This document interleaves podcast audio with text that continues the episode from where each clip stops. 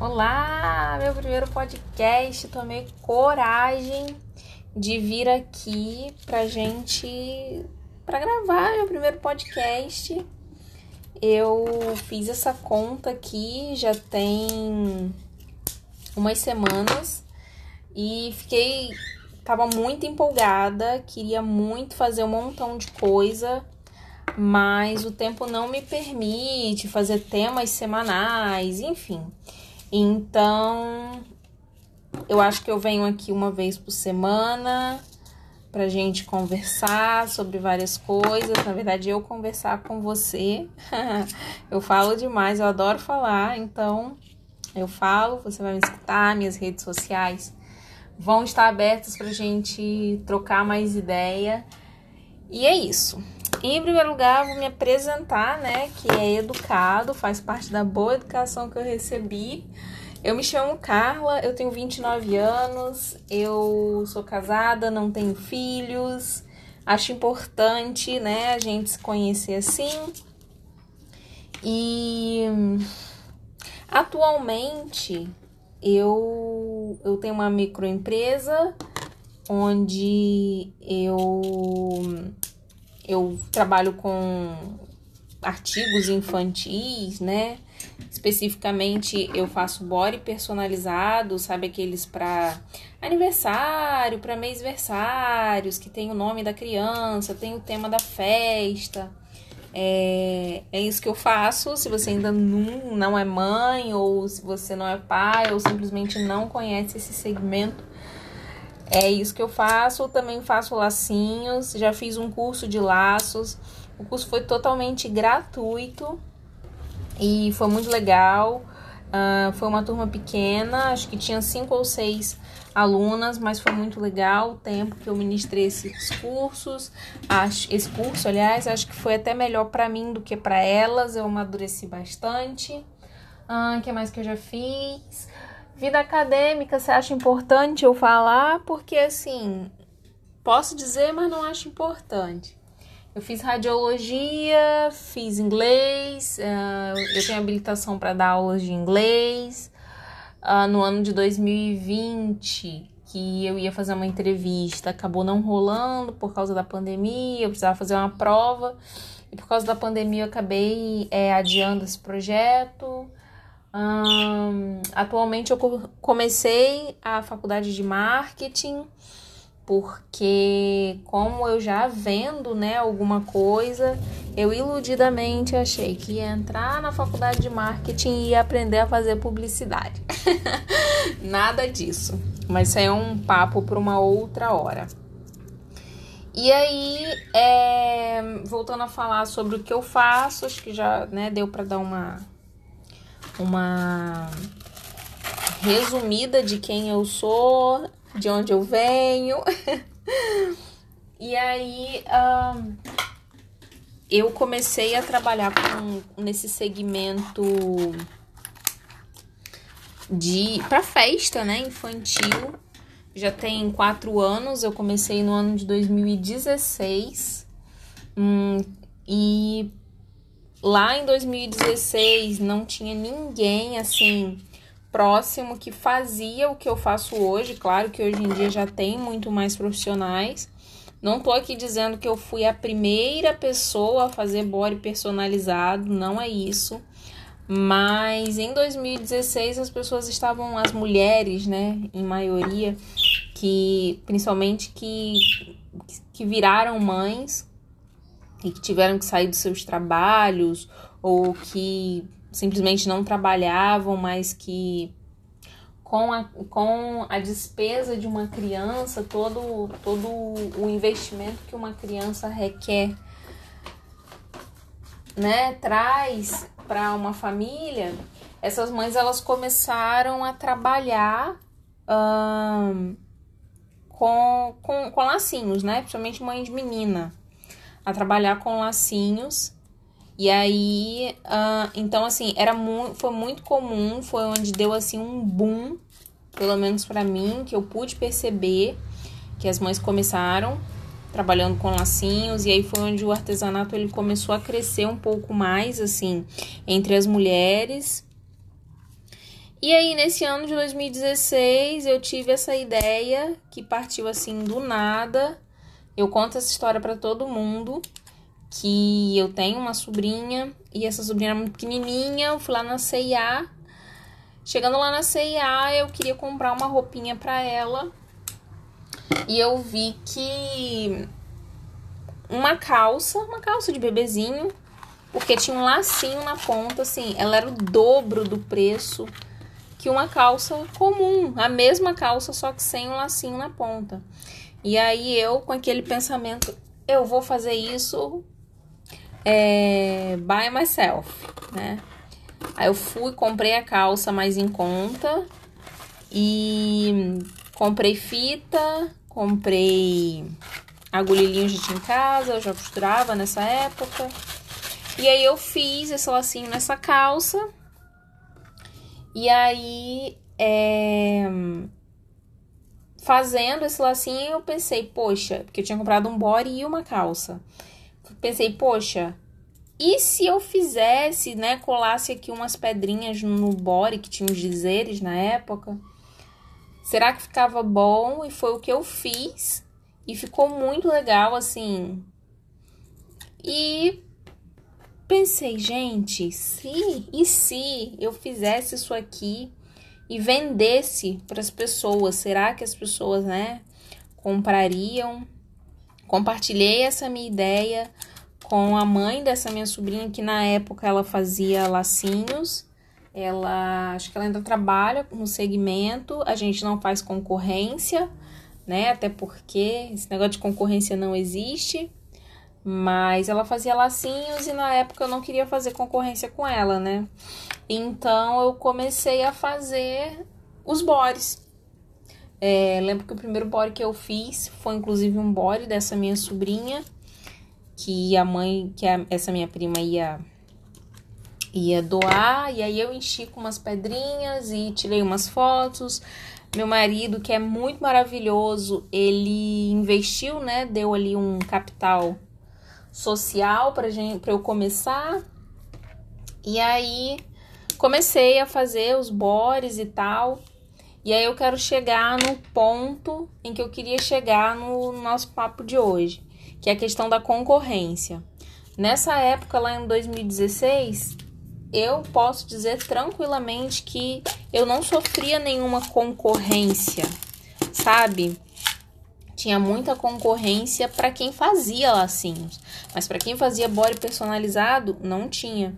E isso assim foi o que eu, né, me, eu me dei bem, muito bem por causa disso. E também as referências de body personalizado assim era muito precária, então eu ficava livre para fazer o que eu quisesse da forma como eu achava. Hoje a gente já tem outras referências, hoje eu mesmo já evolui o meu trabalho, já refinei o meu trabalho. Mas nessa época a gente eu não tinha referência, né, do que fazer, como fazer.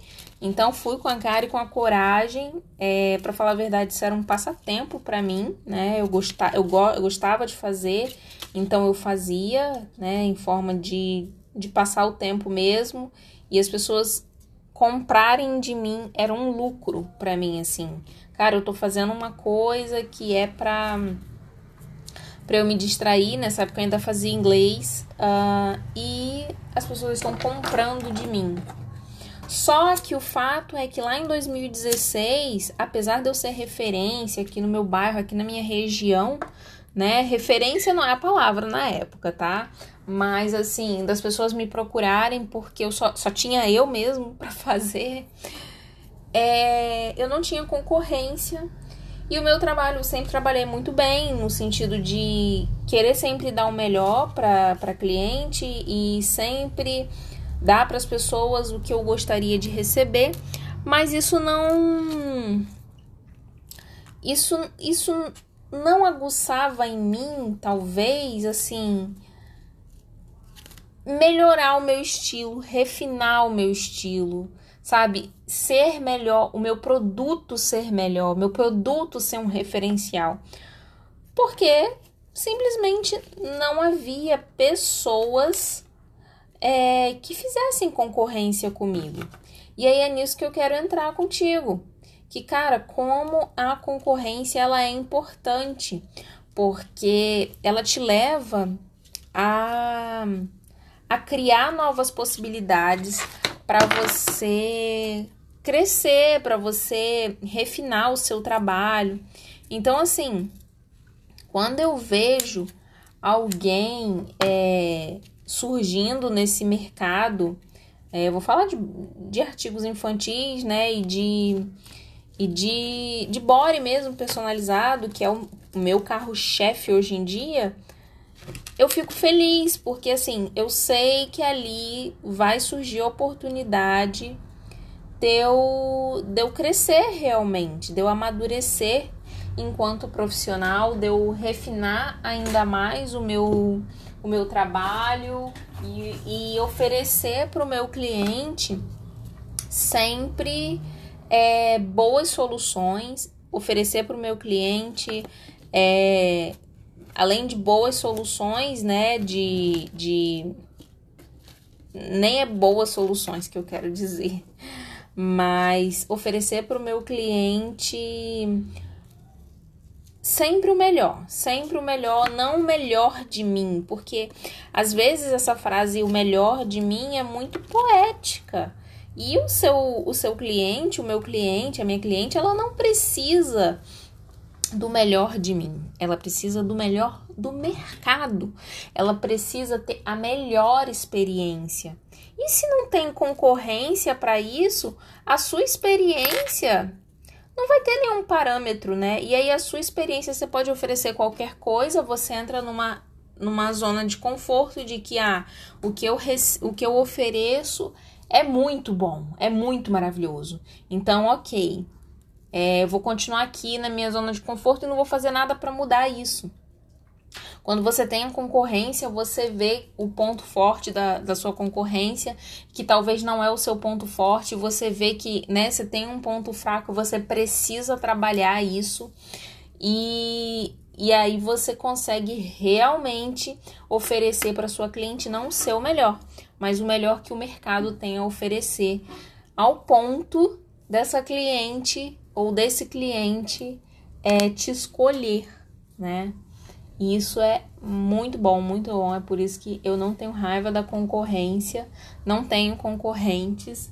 As pessoas que fazem o mesmo trabalho que eu, que prestam o mesmo serviço que eu, cara, eu encaro como colegas, colegas e eu sou uma pessoa competitiva. eu tenho isso da competição em mim. Quando eu jogo com os meus amigos e tal, algum jogo, a gente tem jogos de tabuleiro e tal. E aí a gente se junta para jogar, o negócio fica estreito porque eu sou muito competitiva e quando eu perco eu fico brava de verdade. E quando a gente começa a jogar, eu acho que tem que levar a sério a ferro e fogo, tem que ler a regra. e, e é isso, eu sou uma pessoa competitiva naturalmente. E ter isso de concorrência aguça muito esse instinto competitivo em mim eu sempre quero ser melhor, quero sempre. Não em relação assim, eu sou melhor, eu faço melhor, eu só eu sei fazer. Não, mas em relação assim, eu quero ser melhor que o meu concorrente, porque eu quero oferecer a minha cliente, eu quero oferecer a pessoa que vai comprar de mim a melhor experiência. E graças à concorrência, eu consigo sair da minha zona de conforto. Então, assim, vou, já, já estamos aqui ó, em 15 minutos, uh, mas a minha mensagem hoje é: se tem um amigo um conhecido que quer começar a fazer alguma coisa que você faz, cara, não fique chateado. Eu já passei dessa fase, teve uma época que realmente eu, né, ficaria chateada, mas amadureci muito isso. E hoje eu tenho esse pensamento que eu acabei de te falar sobre ter concorrentes. Mas se alguém quer fazer o mesmo trabalho que você, pô, vai lá, ajuda. É, não pensa que você está criando é, só um concorrente, mas você está criando ali uma. Você está dando. Você está ajudando a crescer o seu mercado, está ajudando a crescer o seu o seu a sua área de atuação e isso é muito legal, muito legal. Sem contar que aquela pessoa ela não vai te ver como concorrência. É, a pessoa que você ajuda ela te vê com olhos de gratidão. E é muito comum quando a gente ajuda alguém num segmento, a gente vê aquela pessoa como concorrente, mas aquela pessoa não nos vê, nos vê como concorrentes. Ela nos vê como como um, uma pessoa que tem autoridade no assunto e que, e que, que pode ajudar, né? E aí é, é bom você ver essa pessoa como já como um concorrente, porque, cara, tem muita gente nova, muita gente que começou agora a fazer determinado trabalho e já tá aí, ó, arrasando. Vou dar um exemplo, uma das minhas alunas ela começou a fazer laços incríveis, incríveis, ao ponto de eu mandar mensagem para ela e falar: Fulana, que laços são esses? Achei maravilhoso, elogiar. Claro que eu sempre elogio genuinamente, mas assim, porque eu vi que o dela estava melhor do que o meu, né? Melhor do que eu, melhor ela estava fazendo laço, aquele laço específico era melhor do que o último laço que eu tinha feito. E isso foi muito bom, muito bom porque né? Além de reconhecer o trabalho dela, eu consegui também ver que eu precisava melhorar. E aí é aquilo, sair da minha zona de conforto para sempre oferecer o melhor. E é isso. Acho que ficou bem explicadinho o que eu tenho é, nesse tema de concorrência, né? O, o que, que eu penso sobre a concorrência. E eu espero que você tenha gostado. Vou tentar voltar aqui a semana que vem na segunda-feira, vou fazer encontros segundas-feiras e falar sobre um outro tema assim bem bem variado, sem muito muita regra, só para documentar também essa minha escalada. E eu espero que você tenha gostado, tá bom? Um beijinho, ótima semana para você e foco nos concorrentes.